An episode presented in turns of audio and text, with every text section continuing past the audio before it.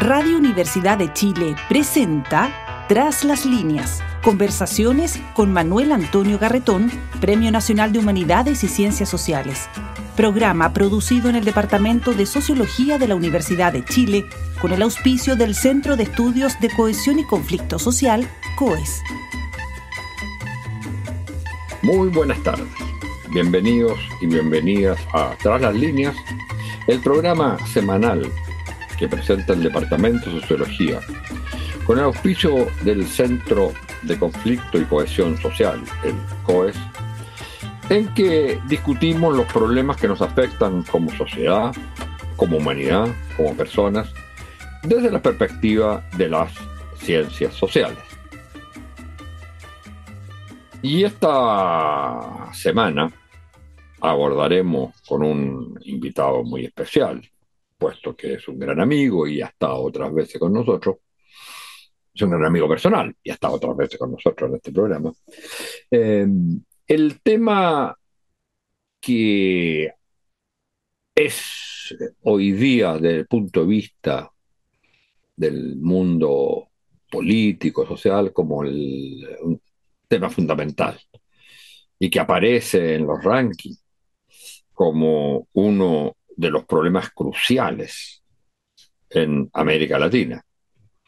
Y es el tema de la democracia, que algunos llamarán crisis de la democracia, pérdida de relevancia, desafección, eh, amenaza por eh, actores sociales que intentan de alguna manera limitarla o terminar con ella a través de formas ya sea autoritarias, populistas, etc.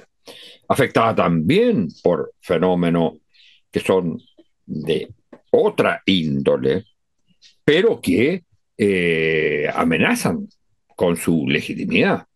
Son los temas de corrupción, son los temas que tienen que ver con la inseguridad de la población que dice, ¿para qué me sirve esta democracia? Si yo estoy arriesgando o de, mi vida o la de mis seres queridos. Eh, entonces, se mezclan la, el listado que puede hacerse de los problemas que enfrenta América Latina. Se mezclan también con, afectan, por decirlo así, a la eh, legitimidad, validez eh, de la democracia, a la eh, confianza que se tenga en sus instituciones. Los riesgos vienen, eh, y así lo señala un informe muy interesante que acaba de salir sobre la, el riesgo político en América Latina, eh, en que la democracia aparece, la desafección democrática, aparece en tercer lugar. En los últimos dos años había aparecido en primer y segundo lugar ahora está superado por los temas de eh, inseguridad, eh, narcotráfico eh, y también los temas de corrupción e impunidad. Pero obviamente esos temas afectan la calidad de la democracia. La amenaza ya no está en las posibilidades de golpe militar, aunque pudiera estarlo en algunos países, pero no es la amenaza central. La amenaza eh, central viene de las propias instituciones democráticas que dejan de cumplir su función, de liderazgos políticos que amenazan con, eh, digamos, distorsionarlo, y de la desafección ciudadana, que deja de creer en ella. Entonces, Estamos en un eh, momento eh, muy complejo en esta materia, porque a su vez los grandes problemas de nuestra sociedad en este cambio de época pareciera ser que frente a ellos el sistema político, la democracia, es eh, incapaz de resolverlo, es irrelevante. Y la pregunta entonces es, ¿Es un problema del régimen político, de la democracia como tal, o es un problema de la política? en la sociedad que estamos empezando a vivir, que ya se está desarrollando, que reemplaza la clásica sociedad industrial de Estado Nacional, en la cual sigue vigente, por supuesto, el capitalismo, etc. Pero se trata de otra sociedad, la sociedad de la informática o de la información o como se le quiera llamar, o de la sociedad digital. Es una sociedad enteramente distinta. Y entonces uno se pregunta, ¿ahí qué rol juega la política? Porque la política era claro en la sociedad anterior, lo podía jugar bien o mal, pero era claro cuál era la función en la sociedad del siglo XIX, el siglo XX y de comienzo del siglo XXI, era una sociedad eh, en la cual la política tenía un rol reconocido. Hoy día eso es mucho menos claro. Bueno, para hablar de estos temas y de la situación de América Latina eh, al respecto, la cual además estamos viviendo ahora un fenómeno muy importante que es el, lo que está ocurriendo, por ejemplo, en Ecuador. Lo que acaba de ocurrir, afortunadamente se parece haberse superado en eh, Guatemala. Bueno, para hablar de estos temas hemos invitado, como decía, a un gran amigo, eh, un destacadísimo politólogo y analista de la política latinoamericana, con el cual además tenemos una larga trayectoria de colaboración, hemos escrito libros juntos, eh, para conversar. Se trata de Marcelo Cavarossi, que es un politólogo, eh, doctorado en la Universidad de Berkeley, California, eh, autor de muchos libros, ha dirigido doctorados en México, en Argentina, eh, es profesor de la Universidad Nacional de San Martín y es investigador principal del CONICET. A su vez, doctor honoris causa de la Universidad Nacional de Rosario, en, en Argentina. Bueno, Muchas gracias, Marcelo, por estar con nosotros y eh, partamos por, por esto. Eh, ¿Cuál, si tú tuvieras que, para irnos metiendo en que cenar, cuál es el problema principal que tú ves hoy día respecto de la legitimidad democrática y del funcionamiento de las democracias en estos países? Bueno, yo creo que gracias por la invitación en primer lugar, Manuel Antonio. Un gusto estar con ustedes. Eh, pero creo que en tu introducción has planteado muy, muy bien eh, este cruce en el cual están atravesadas nuestras sociedades de América Latina y, creo que muchas otras fuera de América Latina también, pero, pero especialmente en América Latina, en la cual eh, nos encontramos con que las, los tradicionales conflictos que dominaron prácticamente todo el siglo XX, eh, cuanto a democracia sí, democracia no, han quedado atrás en gran medida, lo cual no significa que no haya algún riesgo así de, regresión, eh, pero eh, eso, sin embargo, eh, nos ha puesto en la mayor parte de las sociedades de la región en una situación que es este, francamente muy preocupante, ¿no? Eh, hoy mismo en la Argentina, hoy, me refiero hoy, ayer, mejor dicho, eh, se dio un fenómeno que se sabía que existía, pero no de esa magnitud. Eh, han muerto media docena de bolivianos asesinados por paraguayos.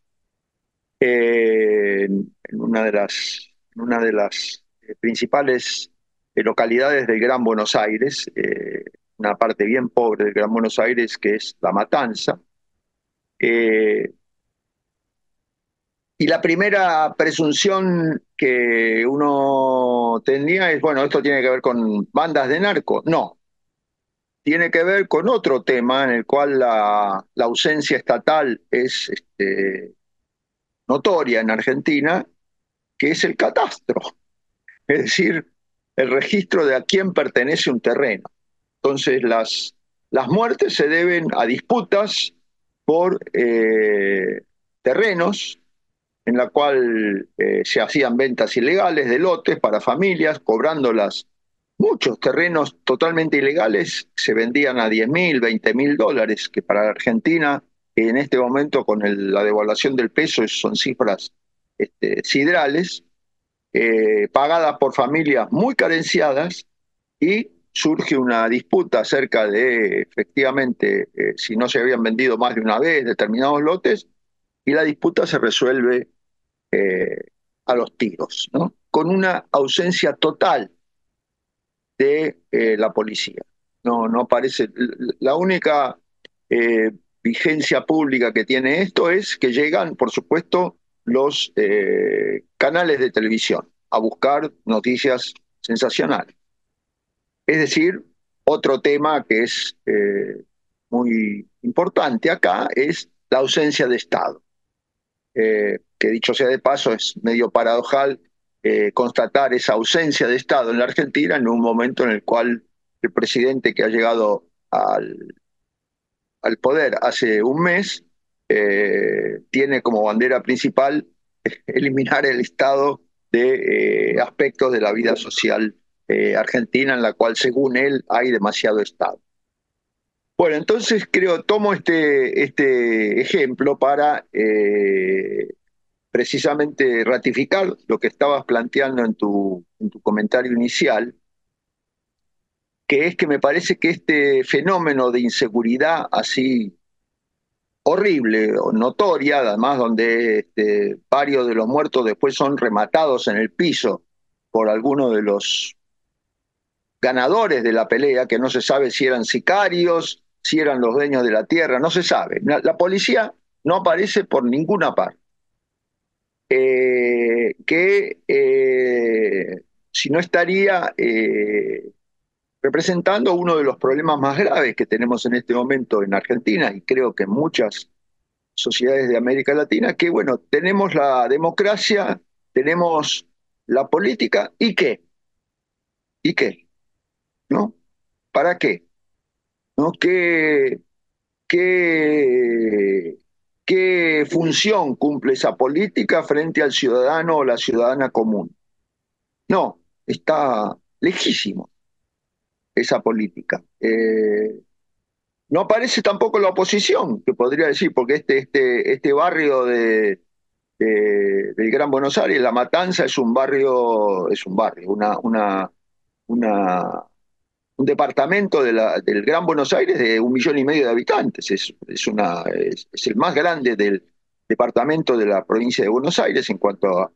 Y desde, desde la transición a la democracia ha sido gobernada por el peronismo. Ahí no ha habido alternancia en ningún momento.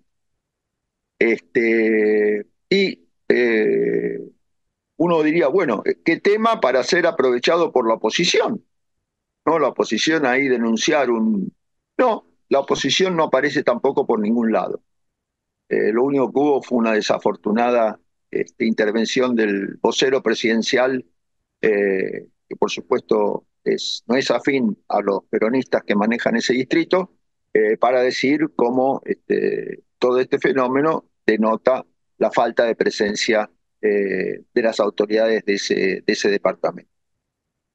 Bueno, creo que eh, este es un, uno, de los espacios en los cuales este, en muchos de nuestros países, sobre todo aquellos en los cuales la política eh, fuera una política, incluso la política muy conflictiva. Este, eh, asociada a la vigencia de dictaduras militares o de conflictos muy graves. Sin embargo, esa política eh, era, atrapaba a la sociedad. Era, la sociedad estaba de alguna manera atrapada por esa política. Estaba involucrada, estaba involucrada en la sociedad. Esa es la palabra. Atravesaba, atravesaba. Atravesada por esa política. Incluso José Bonoso, el gran novelista chileno, decía la política nos atravesaba como ropa estrecha, como ropa húmeda, que se nos mete en todas partes, aunque no quisiéramos estar presentes. Totalmente. Y en la Argentina, este, eh, esa, esa, esa ropa estrecha tenía que ver con los militares y el peronismo, que eh, no casualmente, tampoco yo creo, ahora parecen tan este, desubicados. No, no, no, no están por ningún lado. No, no hay ni... Y bueno, eso es, me parece, el sentimiento de la mayor parte de la ciudadanía, no solo eh, en ese distrito, donde, dicho sea de paso, eh, sorpresivamente eh, Milei sacó muchísimos votos, a pesar de que no ganó. Este, se suponía que este era un distrito en el cual la fuerza de, su llamado sería mínima, no, sacó muchos votos Milei en ese distrito, como en todo el Gran Buenos Aires. Eh, bueno, no, no, eh, no, no, no es un, tema que la política parezca recoger. Pero, hay una cosa, que, que, que hay en estos análisis, los cuales compartimos, pero hay una cierta como contradicción en lo siguiente. Eh, es cierto, uno ve el desencanto, el rechazo, eh, el que, que, se vayan todos, el, el antielitismo, sobre todo el antielitismo hacia la clase política, etc. Y sin embargo, la, por ejemplo, uno puede poner el caso eh, argentino, pero también puede poner el caso chileno, ¿no es cierto? Y sin embargo, en países en los cuales se señala esto como uno de los grandes problemas actuales de la democracia y de la desafección de la democracia por considerarlo irrelevante, sin embargo, la gente va, vota, se moviliza, está dispuesta a sacarse la mugre por un candidato en determinado momento eh, se siente identificada con uno o con otro, aunque después diga eh, que no, que ninguno lo representa. Entonces, eh, no hay una contradicción. Eso, o sea, ¿en qué? ¿Por qué les importan a la gente las elecciones? Bueno, yo creo que si vemos la experiencia de los últimos, del último par de años, en América Latina y no solo en América Latina, pero vemos que en la mayor parte de los casos la gente vota a alguien que va a ser contrario al gobierno que está en el poder. Entonces, se vota para que se vayan estos. Claro. Este, porque tengo que votar, entonces voto en contra. Pero porque tengo que votar. Yo pudiera no votar, no voto. Claro. Ahora, eso asegura eh, de alguna manera eh, cierta eh, permanencia a los nuevos que llegan? Yo creo que no. Pueden ser muy efímeros estos, estos fenómenos. Yo creo que tenemos ejemplos este, bastante contundentes en, Colombia, por ejemplo. no me atrevo a decirlo en el caso de Chile, con el fenómeno de Boric todo lo que pasa con el triunfo de esta nueva fuerza en las últimas elecciones presidenciales, pero que este, al poco tiempo eh, en Perú, ¿no? Este, donde esa eh, adhesión a un determinado candidato o una determinada eh, fuerza es una adhesión en contra de. Y, y, bueno, y eso puede revertirse este, al poco tiempo, ¿no? Oye, pero tú sabes que sobre eso, sabes que sobre eso hay eh, el dato de este informe mm, que yo señalaba de riesgo político en América Latina, decía que esa tendencia, que la tendencia a eh, votar en contra del que está en el poder, ¿eh? y eso permanentemente en los últimos años, va a disminuir en este año de múltiples eh, elecciones en América Latina. No, estamos, con, por supuesto, pero, pero es cierto, en contra de lo que yo estaba diciendo, que encontramos ejemplos en los cuales eh, determinados eh, presidentes o fuerzas que están en el poder, sin embargo, parecen que van a repetir. el caso más notorio en América Latina es el de México ¿no? donde eh, la popularidad del partido de López Obrador eh, es bastante alta eh, y pareciera que ese partido este, y su candidata, las elecciones en julio de este año, van a ser triunfadores en la próxima, en la próxima elección.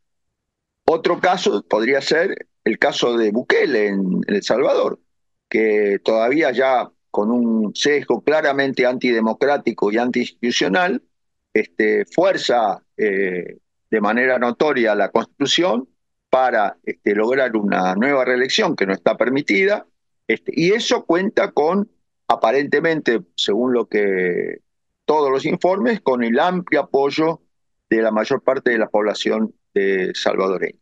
Fíjense ustedes que, sin embargo, eh, si uno contrasta, si bien guardando la diferencia entre El Salvador y México y, el tamaño de, las dos sociedades, en un caso el tema que eh, le da eh, mucha legitimidad a Bukele es haber tenido éxito con su estrategia de garantizar la seguridad poniendo a las maras en la cárcel, empleando métodos totalmente eh, eh, así reprensibles y totalmente eh, sin respeto por los derechos humanos, o sea, el tema de seguridad, mientras que en México el tema de seguridad, que es un absoluto desastre, que durante la época de, durante el periodo de, López Obrador no ha hecho más que agravarse en relación a una pendiente ya que venía agravándose desde las dos tres presidencias anteriores, todas las dos presidencias anteriores de del PAN y, del PRI, es un desastre y sin embargo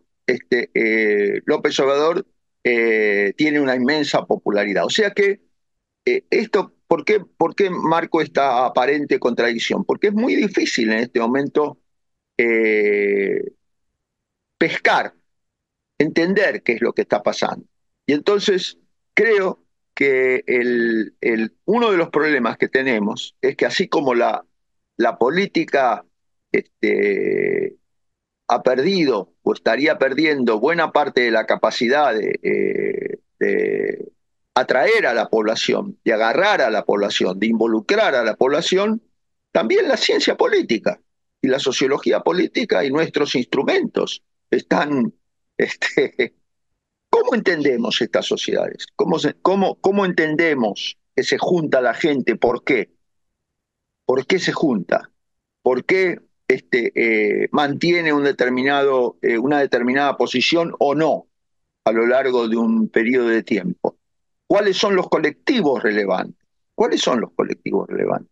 Es que es tan importante lo que estás diciendo porque precisamente sobre eso tenía respuesta básica, fundante, la sociología y la ciencia política. Exacto. Nuestro en el caso de la sociología, nuestro Durkheim nos hablaba que existía en otra cierta época, en las sociedades tradicionales, una solidaridad mecánica y que en la sociedad industrial de Estado Nacional eh, es la solidaridad orgánica, por las funciones que se cumplen, que se complementan entre ellas para ir rápido, digamos. Y hoy día uno diría, ¿cuál es la solidaridad que existe en estas sociedades? ¿En qué consiste? ¿No es cierto? Y, francamente uno dice, habría que inventar otra, habría que tener otro tipo de concepto. Exacto. Y ahí, este, bueno, ahí eh, debemos eh, tratar de, eh, bueno, por un lado, reconocer los aportes de algunos de nuestros colegas que, a mi juicio,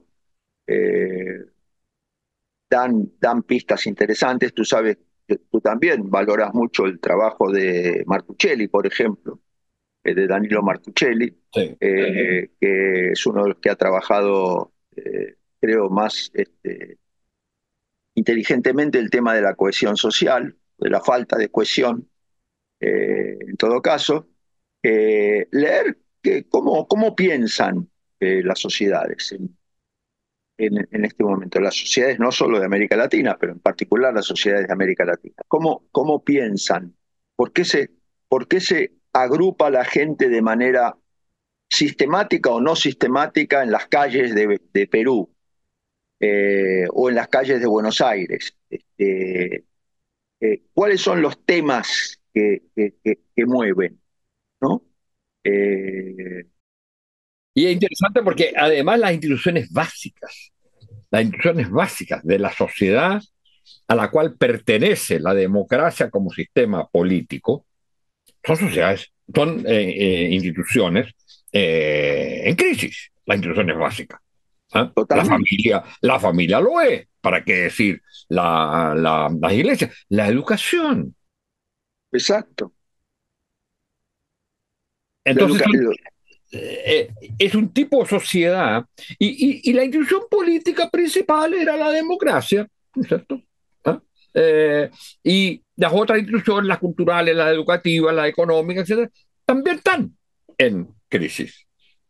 En cierto modo, uno podría decir, el mismo capitalismo nacional está en crisis. Exacto, sí.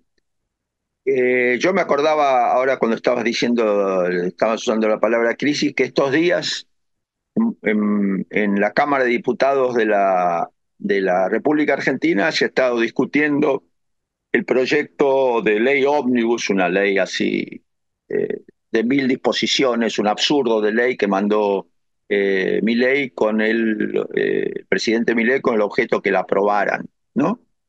Eh, una ley que es un mamarracho, la verdad, porque hay eh, cosas muy importantes, cosas irrelevantes, se habla de todo. Bueno, pero el espectáculo que daban, se, está, se está discutiendo ahora en comisiones esto, ¿no? En comisiones donde las peleas entre los participantes son tristes, eh, y uno ve este espectáculo y dice el ciudadano, la ciudadana media ve, esto, si lo mira, porque en realidad muy poca gente lo debe mirar, pero si lo ve, lo mira, sale horrorizada.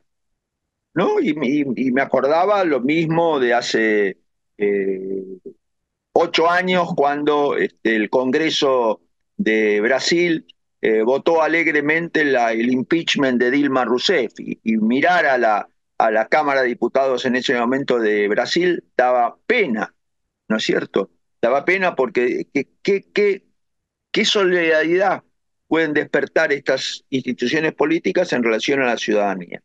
Bueno, hay que reconocer que además de los cambios en la, en la sociedad, hay un, digo, esto quizás estoy demasiado influido por la experiencia argentina, hay una pérdida de calidad de la política también hay que, hay que reconocer, hay una pérdida de calidad. Eh, uno de los clásicos historiadores latinoamericanos, cuando Tulio Alperín Dongui, en uno de sus libros eh, más interesantes sobre la historia política argentina del siglo XX, decía, en determinado momento se pierde el sentido de Estado dentro de los políticos. Este sentido de Estado podría ser un sentido de Estado eh, con eh, sabor democrático o incluso con sabor no democrático, pero había un sentido de Estado. Este sentido de Estado, ¿dónde está ahora? Y eso de alguna manera, eh, yo creo que también es, un, es un juego de rebotes perversos entre la sociedad y la política, donde en vez de reforzarse eh, ciertas tendencias a que las instituciones y las prácticas políticas sirvan, al contrario, hay, un, hay una especie de ida y vuelta en la cual cada, cada episodio eh, muestra la inutilidad. Bueno, yo creo que en el caso chileno eh, tienen ustedes el ejemplo notorio de los dos de, los, de las dos constituciones rechazadas, ¿no? se rechazan dos constituciones en, en poco tiempo, este, por supuesto de carácter muy, eh, de tono muy opuesto una a la otra, los proyectos, pero la sociedad rechaza los dos. A ver, en términos estrictos, se rechazan tres. Se rechaza la actual, porque eso es lo que da origen a todo, se rechaza la actual. Claro, tenés razón, se, rechaza la Se rechaza la... Eh, lo que pasa es que se la acepta porque es la que existe pero las que están por venir se les rechaza también para evitar cualquier cosa. ¿eh? Eh, y se queda con esta, no porque se la acepte, sino porque se rechaza la otra y esta es la única que existe. Y, digamos, todo esto habría que fundamentarlo más, pero esa es la impresión que me da a mí. Entonces, que en el fondo es, eh, tenemos que vivir con algo que es la constitución, pero no nos gusta. No nos gusta, la aceptamos, lo que viene, no queremos nada que venga de otra cosa, porque ahí está un elemento central en estas sociedades, que es el miedo, que es la incertidumbre. ¿Qué es qué? que es la incertidumbre, el miedo. Claro, lo, lo que venga, tenemos desconfianza, tenemos miedo, no estamos dispuestos a aceptarlo. Pero mira, yo te quería eh, llevar ahora, porque tenemos que ir terminando. Esto estamos de alguna manera claros o confusos, pero sobre el diagnóstico, sobre lo que es, podemos ir aumentando lo, las críticas, el tono de crítica. Ahora, el tema fundamental, ¿no es cierto? Yo diría, si uno tuviera que decirlo muy escuetamente, es discutible, bueno, de lo que se trata es reconstruir una comunidad política. Los países dejaron de ser comunidad política, son comunidades de, mil, eh, de múltiples comunidades ¿eh? enfrentadas la una a la otra, a veces con alianzas precarias, etcétera, en que no se reconoce una representación general, ¿eh? Entonces, ¿cómo se reconstruye una comunidad política que ya no va a poder ser el mismo Estado-nación del siglo XIX y siglo XX? ¿Por dónde se comienza? ¿Cuáles son los elementos que uno permite decir, mire, ¿sabe que hay cosas que están permitiendo o que están vislumbrando la posibilidad de reconstrucción de algo? Mi impresión es que lo único que tenemos en esa materia, fuera del evento territorial, que ya incluso con la internetización y con todo eso, digamos, la globalización, tiende a perder importancia, tiene que ver con si hay algo que pareciera ser común en, el, en la visión de las cosas, y en esto puedo ser demasiado optimista, es la idea de los derechos humanos, la idea de los derechos que tenemos todos. El problema es cómo se ejercen y quién hace que los respete. Y quien hace que los respete, hay que respetarlo. A quien hace eso, que sería el Estado, que, ya hemos dicho, no tiene demasiado respeto. Sí, y yo creo que estoy totalmente de acuerdo.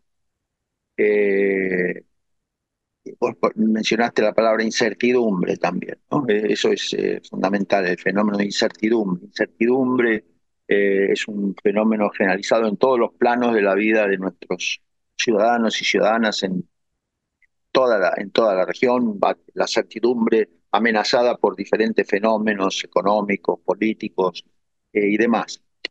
ahora, a mí me, un poco se me sobrecoge el espíritu cuando decís derechos humanos, eh, estando en un país en el cual acabamos de elegir a una vicepresidenta, eh, que es la vicepresidenta que, presidenta del Senado, por lo tanto, eh, que es una explícita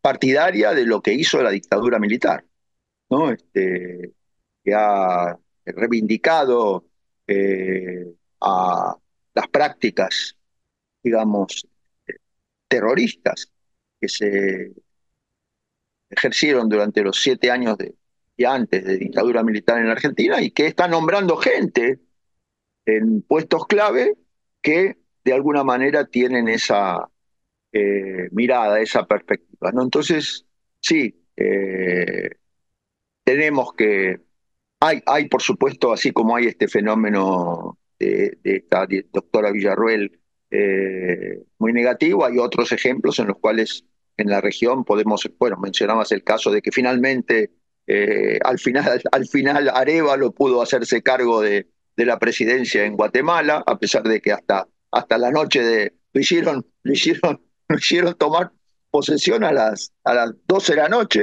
eh, para hacerle la vida más difícil, pero bueno, te pudo. Y hay países en los cuales este, se dan procesos positivos. Entonces, en ese sentido, sí creo que es uno de los... Hay otra palabra que empleaste vos y que creo que da para otra charla, es la palabra territorio también, ¿no? Eh, ¿En qué medida los territorios, los territorios comunes, este, que van desde el lugar de, habitación, el lugar donde se circula, el, lugar de transporte, también pueden ser un, un, objeto de una política de reivindicar lo común, ¿no? Lo común, lo, el espacio, el espacio, que no, no es un tema demasiado, este, parece central en una sociedad este, de redes, ¿no? Pero creo que este, es otro tema que sería interesante en algún momento dialogar sobre el territorio, la vigencia del territorio. Bueno, Marcelo, tenemos que terminar. Eh, muchas gracias por esta conversación eh, que la continuaremos sobre todo en esta dimensión de eh, ver eh, más allá de la crisis cuáles son los puntos nodales a partir del cual se puede ir, se puede pensar la reconstrucción de una sociedad, de una comunidad política, en sociedades que son no solo polarizadas, claro, lo que no sería tan grave, lo que no sería tan grave, sino descuajeringadas, eh, eh, digamos, desvertebradas, rotas, como dirían, eh, como diría nuestro amigo Cermeño. Cermeño. Sí. Bueno, muchas gracias. Gracias, a ustedes. Gracias. Y la verdad que me he quedado con muchas preguntas y eso ya es importante. Un abrazo. Hasta la próxima. Y muchas gracias a ustedes, señoras y señores, auditoras y auditores, y será hasta la próxima semana. Radio Universidad de Chile presentó Tras las líneas, conversaciones con Manuel Antonio Garretón, Premio Nacional de Humanidades y Ciencias Sociales. Programa producido en el Departamento de Sociología de la Universidad de Chile con el auspicio del Centro de Estudios de Cohesión y Conflicto Social, COES.